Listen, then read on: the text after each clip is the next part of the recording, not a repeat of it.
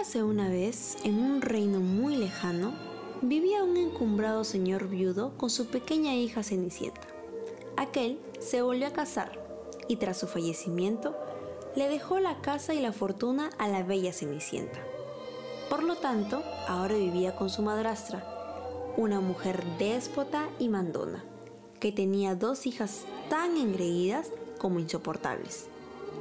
Feas y desgarbadas, despreciaban a la dulce muchacha porque no soportaban que fuera más hermosa que ellas. Estas la trataban como criada, haciéndola trabajar sin descanso en su propia casa.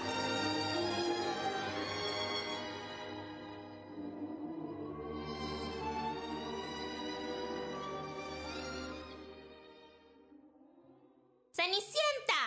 ¡Tráeme un vaso de agua! ¡Cenicienta! Yo quiero que primero me traigas a mí una manzana. ¡Cenicienta! ¡Limpia mi habitación! ¡Está todo sucio! Cenicienta ingresa al salón un tanto atareada, con las manos ocupadas de los objetos que les habían pedido su madrastra y sus insoportables hermanastras, que no paraban de gritar. ¡Ya voy!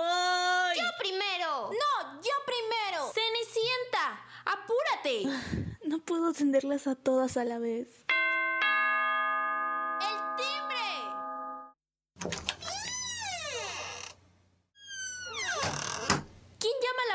Cenicienta? Ah, dejaron una carta. Mm, es una invitación para un baile. En el palacio. ¿Cuándo es, madre? ¿Será hoy, madre? Sí, es hoy. Tenemos que prepararnos. En esos instantes, la idea de asistir al baile en el palacio se le pasó por la mente a Cenicienta, aunque pronto volvió a su realidad, ya que pensó que era imposible por tantos deberes que tenía que hacer. Un baile en el palacio. ¿Estará el príncipe? ¿Cómo desearía poder ir al baile? Señora, ¿puedo ir yo al baile? ¡Qué graciosa! Tú, con esos harapos, ni hablar.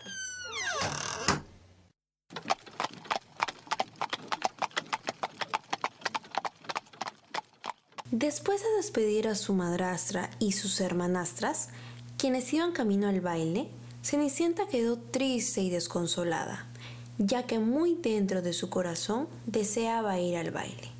Cuando de repente aparece una mujer de la nada. No llores más, Cenicienta. Estoy aquí para ayudarte a que vayas al gran baile. Ah, pero... ¿Quién eres? Yo, yo soy tu hada madrina. Y te haré un vestido hermoso y un carruaje mágico para que puedas ir al baile.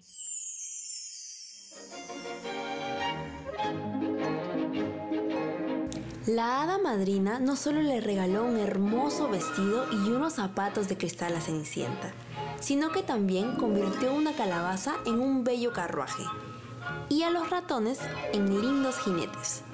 Pero antes de que se vaya, le advirtió algo. Pero recuerda, mi niña, debes volver antes de la medianoche, porque todo volverá a la normalidad, excepto los zapatos de cristal. Gracias, hada madrina. Ahora ve y disfruta de la noche.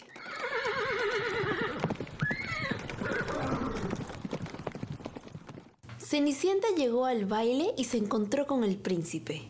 Bailaron toda la noche y se enamoraron profundamente.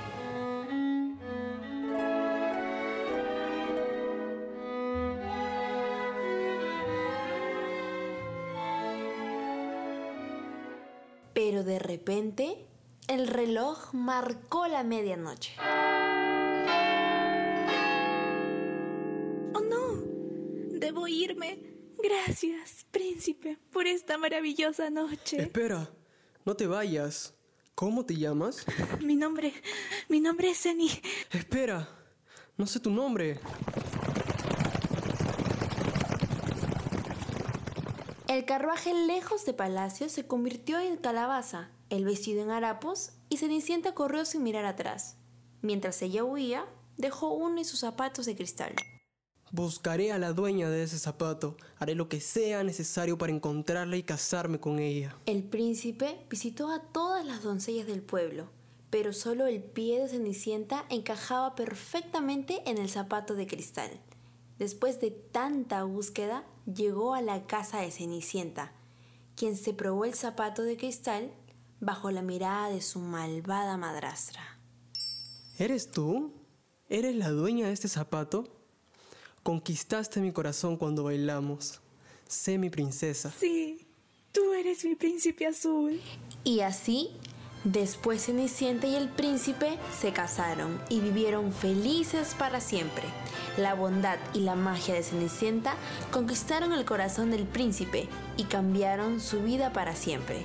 Y colorín colorado, este cuento ha terminado.